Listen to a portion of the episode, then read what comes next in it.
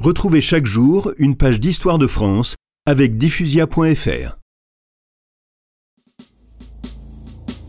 Il y avait à Berlin un homme qui méditait d'écraser la France.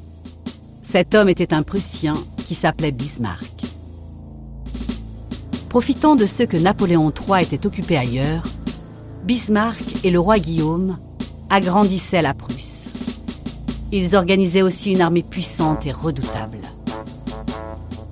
Lorsque Bismarck jugea le moment venu, il tendit un piège à Napoléon III. Il arrangea une dépêche, la fameuse dépêche d'Ems, qui faisait croire que le roi Guillaume avait insulté notre ambassadeur. Comme Bismarck l'avait calculé, les Français s'indignèrent. La guerre fut déclarée à la Prusse et tout Paris s'écria À Berlin Au lieu d'aller à Berlin, ce furent les Prussiens qui vinrent à Paris. À Sedan, Napoléon III, vaincu, rendit son épée au roi Guillaume. Deux jours plus tard, le 4 septembre 1870, le Second Empire était renversé.